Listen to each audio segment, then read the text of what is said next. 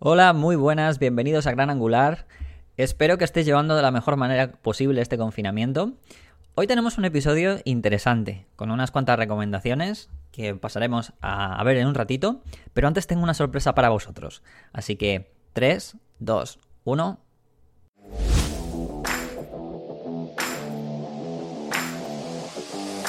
Cuonda presenta Gran Angular, Gran Angular, con Rodrigo Rivas.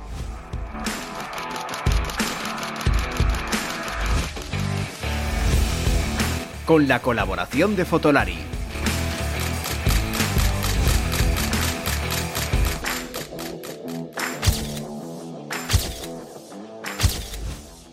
Bueno, pues aquí tenéis la sorpresa, que sé que me diréis muchos, menuda sorpresa de mierda. Bueno, vale, pero a mí me hacía especial ilusión, la verdad, porque llevaba tiempo ahí grabando a pecho descubierto, que diréis, pecho descubierto, sí, bueno, pecho descubierto es a la I, directamente al tema, al turrón. Y nada, pues eso, que la verdad es que de vez en cuando siempre mola maquear un poco las cosas, a pesar de que lo importante siempre sea el contenido, que eso es por supuesto lo importante en el podcast. Bueno, es una tontería entre comillas, pero ahí queda la intro. Pero también quería agradecer a la persona que ha puesto la voz, que os habréis dado cuenta que no soy yo, gracias a Dios, por Dios, que si no hubiera quedado un poco, no voy a decir horrible, pero por, lo menos bastante peor. Y ese, bueno, pues el agradecimiento va para Juanma Romero, que Juanma Romero es colega y trabaja de locutor de radio en Europa FM en el programa Tú me pones los fines de semana. Entonces, bueno, pues quiero darle las gracias desde aquí, que ya se las he dado personalmente, por supuesto, y, pero bueno, para que quede aquí en el episodio constancia y que es un profesional como la copa de un pino, y se le nota. Así que ahí está. Bueno, antes de empezar con el episodio, que va a ir sobre recomendaciones de documentales, y diré un poco el tema de, por qué y demás, eh, quería hacer un breve paréntesis para comentaros algo que, bueno, estuvimos hablando en el último episodio, que no sé si vosotros lo habréis oído o no, pero si no lo habéis oído, bueno, eh, que sepáis que, bueno, David se despidió del podcast, pero quiero que sepáis que, a ver, he hablado con David varias veces y tal, y me ha dicho que de vez en cuando le puede picar el gusanillo. Entonces yo le dije, bueno, pues es que no me tienes nada ni, ni que decir, solamente me escribes o me dices lo que quieras y automáticamente pues apareces aquí cuando te dé la gana. O sea que quiero que sepáis que no os tenéis que despedir de, David, que fue además la persona que creó este podcast. Y bueno, que de vez en cuando lo mismo aparece por aquí, por sorpresa, porque él puede venir cuando le dé la gana, así que que lo sepáis. Y otra cosa, deciros que Fotolari sigue colaborando. ¿Vale? Va a seguir colaborando. Eh, bueno, ya lo habéis escuchado en la intro, pero van a seguir estando Iker y Álvaro. Bueno, claro, me diréis, Álvaro, siempre decís lo de Álvaro, pero nunca viene. Bueno, esta vez me he propuesto que venga bastante, no voy a decir bastante más, porque en realidad que casi no ha venido, pero quiero que venga, porque mm, ya sabéis que empecé hace poquito diciendo que iba a empezar a hacer más entrevistas o a hablar más con gente que se dedica también a la fotografía, pero está dentro del mundo. A lo mejor no como fotógrafo o como persona más artística, pero sí que está dentro del mundillo.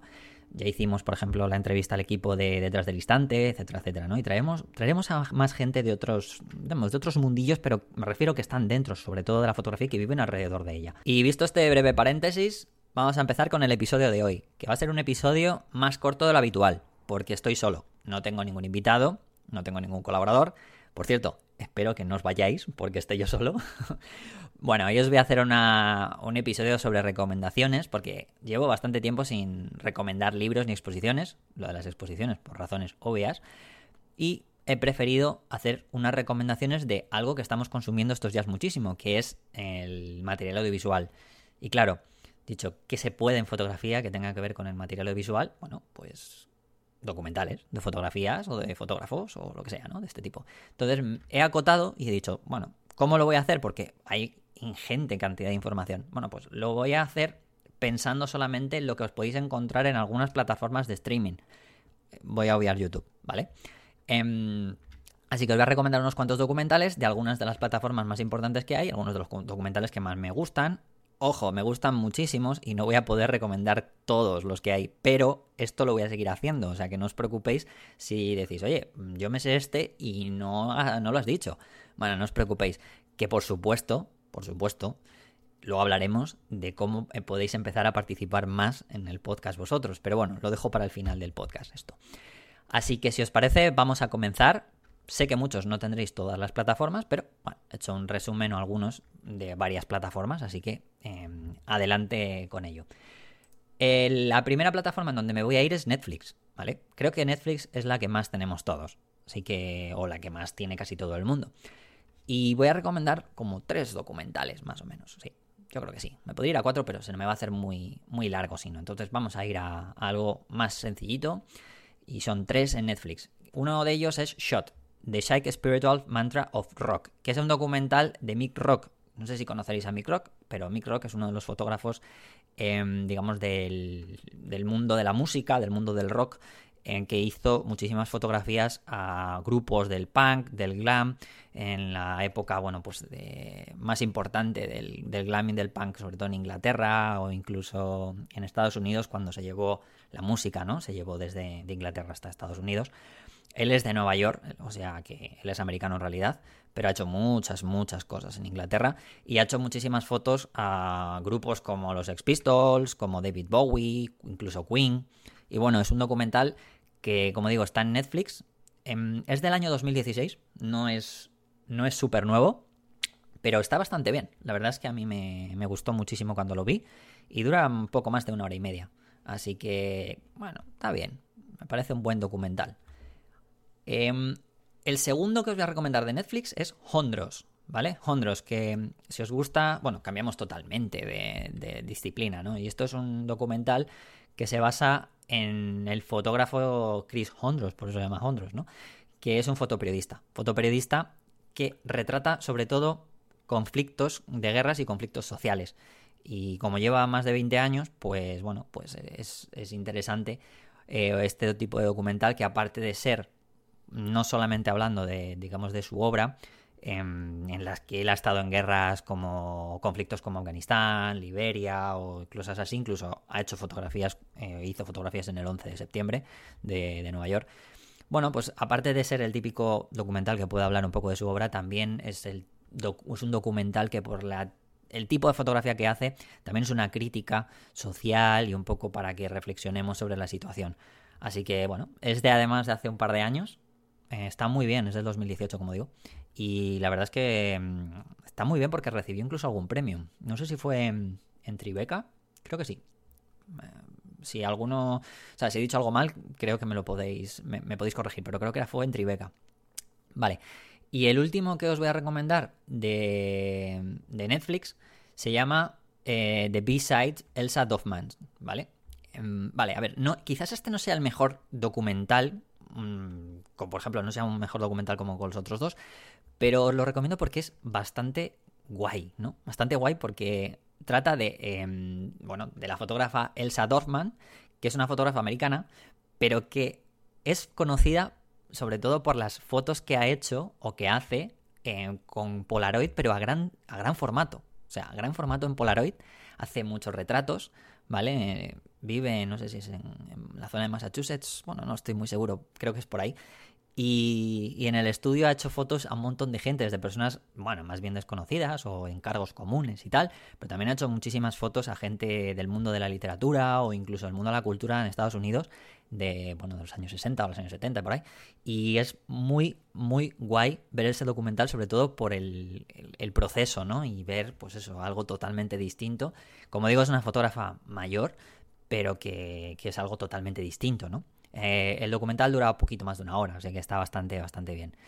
Mm, y esto es lo que os voy a recomendar de Netflix. Hay bastantes más cosas que ya digo, mm, bueno, lo, veremos más adelante, os lo recomendaré. Hay algunos que me pueden decir, oye, el documental este o la serie documental de la luz de las historias está genial. Bueno, hablaremos de él si queréis, que va por su segunda temporada y además está bastante bien. Es más, fotógrafos más actuales, de, fotógrafo de fotografía de viajes, fotografía de naturaleza y tal. Pero bueno, os dejo estos tres ahora de momento en Netflix que están muy bien. Me voy a ir ahora a Movistar Plus y os voy a recomendar un par de documentales aquí. El primero de ellos es La fotógrafa de la mafia, que creo que ya lo recomendé en bastantes redes sociales cuando se estrenó, bueno, no sé, en Twitter, incluso me parece que lo puse en Instagram.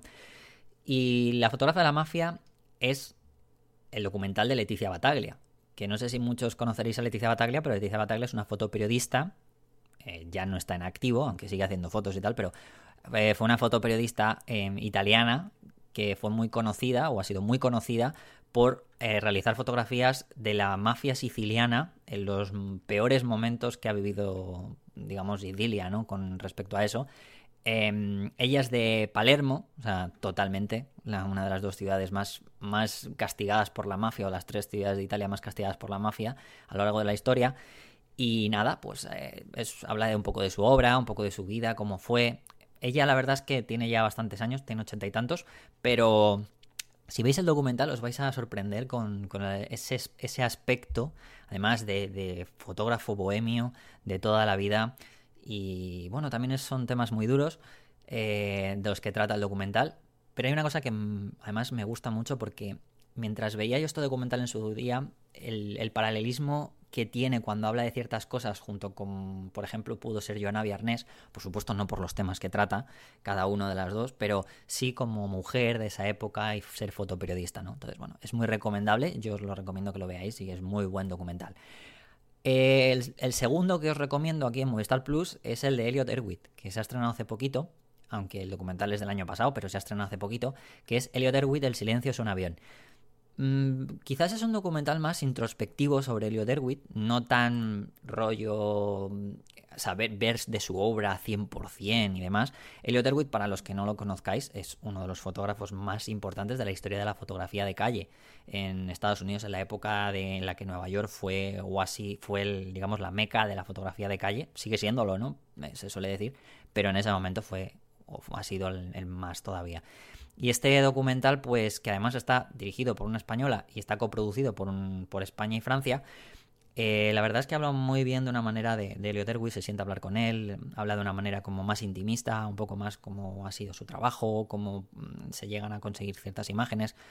No tanto, vamos a llamarlo, no, no tan, tan, tan documental de acción, ¿no? De ver simplemente cómo son las imágenes, eh, bueno, repasar su trayectoria, no, no es del todo así, pero es un muy buen documental, además habla muy bien de la digamos, de la, de la forma de ser que, tiene eh, Elliot Erwitt con la fotografía. Así que yo lo recomiendo mucho. Me ha sorprendido bastante. Quizás puede ser un poco lento en algunos momentos, pero creo que si os gusta la fotografía os va a encantar. O sea, ya os lo digo. Me voy a ir a HBO. En HBO no hay mucho documental de, fotografía, la verdad, por lo menos aquí en España. Quizás en, en Estados Unidos hay alguna cosita más.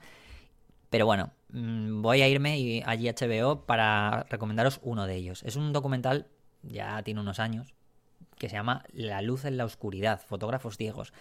Y va de, obviamente, de algunos fotógrafos ciegos que son capaces de realizar grandes fotografías, incluso en situaciones que pensaríais, ostras, un ciego haciendo fotos. Mm, pues sí. Em, dura media hora, es un, ya como digo, es un documental un poco antiguo, tiene 10 años o así, o no 8 años, pero sorprende, de verdad que sorprende y merece mucho la pena que lo veáis. Explora mucho ese aspecto, digamos, artístico, pero también innovador que tienen esas personas cuando están en una situación de ceguera. Y veis realmente que la fotografía también, eh, aparte de todo lo visual que puede llegar a ser, también se siente, ¿no?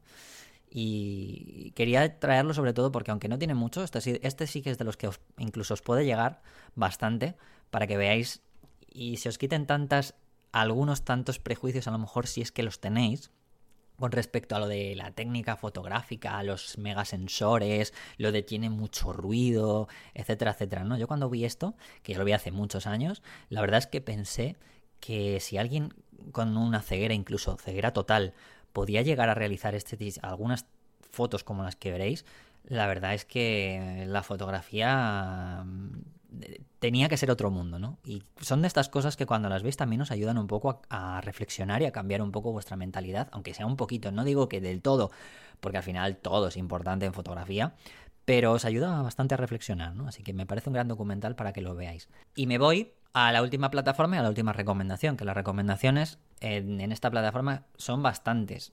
Voy a recomendar solamente dos, pero voy a volver porque es donde creo que más hay salvando YouTube, como digo, ¿eh? Y esto es Filming. No sé si muchos tendréis Filming, pero Filming es una de las plataformas en las que el arte, documentales de arte, eh, por supuesto ya hablamos de, esto, ¿no? Sabemos que cine independiente, series independientes y tal, también están muy presentes aquí, pero en documentales de fotografía están bastante, bastante bien, o sea, hay unos cuantos y además buenos, ¿eh? La verdad es que hay muy buenos. Eh, os voy a recomendar dos, como digo, no hay mucho que... No, no es que no haya mucho, hay mucho, pero que no os quiero aburrir porque, bueno, pues que quiero seguir, mm, digamos, eh, recomendando más cosas más adelante. Voy a recomendar el documental de Koudelka, de Joseph Koudelka, que es Disparando en Tierra Santa. Yo estuve en una exposición que hizo Koudelka en la República Checa, estuve hace dos años en, en Praga, en una exposición muy buena que tenía ahí, porque además se cumplían, eh, no sé si eran 40 años o 50 años, creo que eran 50 años, sí. 50 años desde, desde la revolución de la primavera eh, que hubo en, en, la República Checa. Y bueno, obviamente tenía un par de exposiciones, una que era más eh, retrospectiva y la otra era solo y dedicada a, a, ese momento de las fotografías que hizo en Praga, que fueron las que realmente le, digamos, le, le, llevaron un poco más a la, a la, fama años después, que le permitieron entrar en Magnum. Y este es un, un documental que se centra sobre todo en, la, en Joseph Koudelka realizando fotografías en Israel y Palestina, pero eh, que la verdad hace mucho hincapié en la vida y en cómo ve eh, Joseph Koudelka todo el mundo de, los acontecimientos y de las situaciones sociales en conflicto a pesar de que es un documental sosegado, ¿eh? no, esper no, esperéis aquí la mayoría de cosas que podemos ver de, fotografías de guerra y de cosas así, como en el, en el documental que os he recomendado de Netflix, pero es muy buen documental. Es de hace unos cuantos años, es del 2015, pero mi recomendación es que no dejéis de verlo, a pesar de que sea antiguo, ¿vale? O sea, es muy bueno. Y el último que os voy a recomendar es de, de un español, que es Joan Foncuberta el que queda de la fotografía. Este documental es relativamente nuevo, ¿vale? Es, del año pasado. ¿Por qué lo recomiendo? Bueno, pues porque a Joan, con Joan yo tengo cierta... Eh, tengo como un amor-odio, lo he tenido siempre. Y es porque Joan Foncuberta desde hace unos cuantos años comenzó a decir, hace ya cuando empezaron a, a ver que la posibilidad de que los móviles llevaran cámara, Joan Foncuberta hizo eh, unas declaraciones en las que, bueno, le dijo que, que no, que, la, que los móviles, o sea, que las cámaras de los móviles no tendrían ningún futuro, ¿no? Que si eso era así, que, no, no iba a ser así en absoluto, que no hacía falta por qué ponerlo. Claro, porque algunas de las grandes empresas de, telecomunicaciones del momento, por ejemplo, Telefónica en, en, su día, que se llamaba así todavía, no Movistar, o bueno, estaba Movistar, sí, todavía, ya estaba Movistar, pero bueno. Eh, eh, habló con él y le preguntó entre él, o incluso algunos expertos de la fotografía, y dijo esto, ¿no? Entonces, han pasado muchos años, hay algunos libros de él que todavía tenían esa, esas ideas, y en este último libro, eh, bueno, libro, en los últimos libros me refiero, y en las últimas eh, declaraciones que ya, ya hizo, pues obviamente ha tenido que retractarse de ciertas cosas. Es, sabe muchísimo de fotografía, Joan. Eh, pero bueno, es normal, todos nos podemos llegar a equivocar en algunas situaciones pero la verdad es que hay muchas en las que acierta y acierta muy bien. Entonces, eh, quiero recomendar este documental porque además hace una reflexión sobre la situación que estamos viviendo, sobre la consecuencia de estas situaciones y el nuevo paradigma fotográfico y cómo cambia la profesión a día de hoy, ¿no? Estamos, como él dice, en la era de la postfotografía. Yo ahí tengo cierto, bueno, no estoy del todo de acuerdo en algunas cosas que él dice, pero también porque a lo mejor, bueno, pues yo entré a la fotografía pensando, cuando entré en el, con el móvil y demás, entré pensando que esto era una parte más y en absoluto era algo que denigrara la profesión.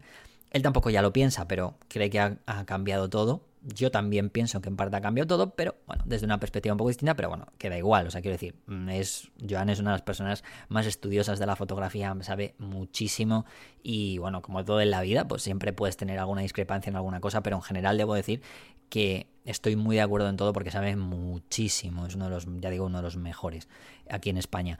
Y este documental además mmm, os va a encantar, de verdad. Dura un poco más de una hora y os va, os va a encantar. Y nada, hasta aquí este episodio de recomendaciones de hoy. Mm, como digo, voy a dejar todas, todas estas recomendaciones, las voy a dejar abajo en la descripción, por si a lo mejor queréis un breve resumen de ellas. No me importa si a lo mejor no habéis llegado hasta aquí, si habéis llegado hasta aquí, genial. Pero también me gustaría eh, comentaros que quiero que participéis un poco más en el podcast. ¿Cómo?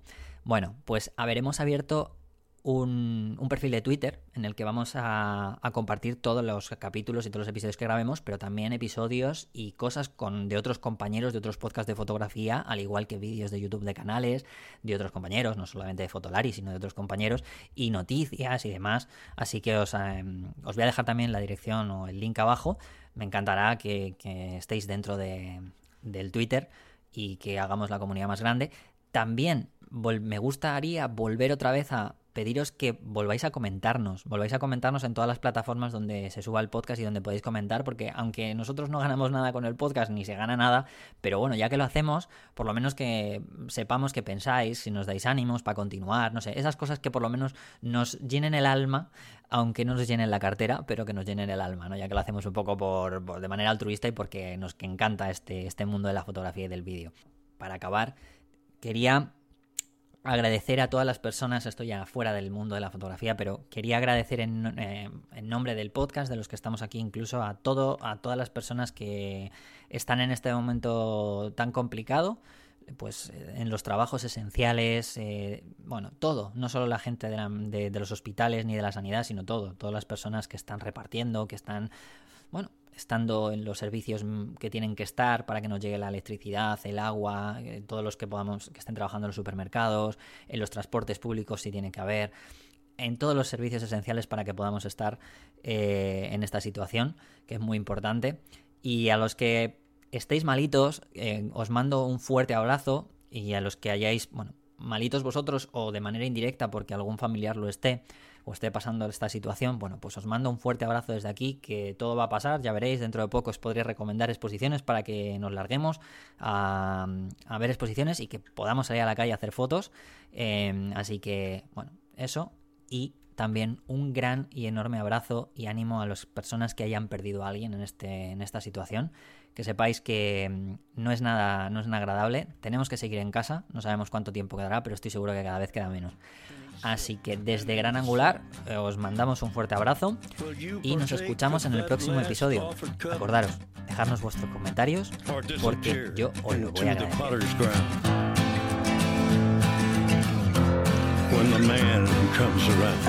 Gran Angular con Rodrigo Rivas. 100 million angels singing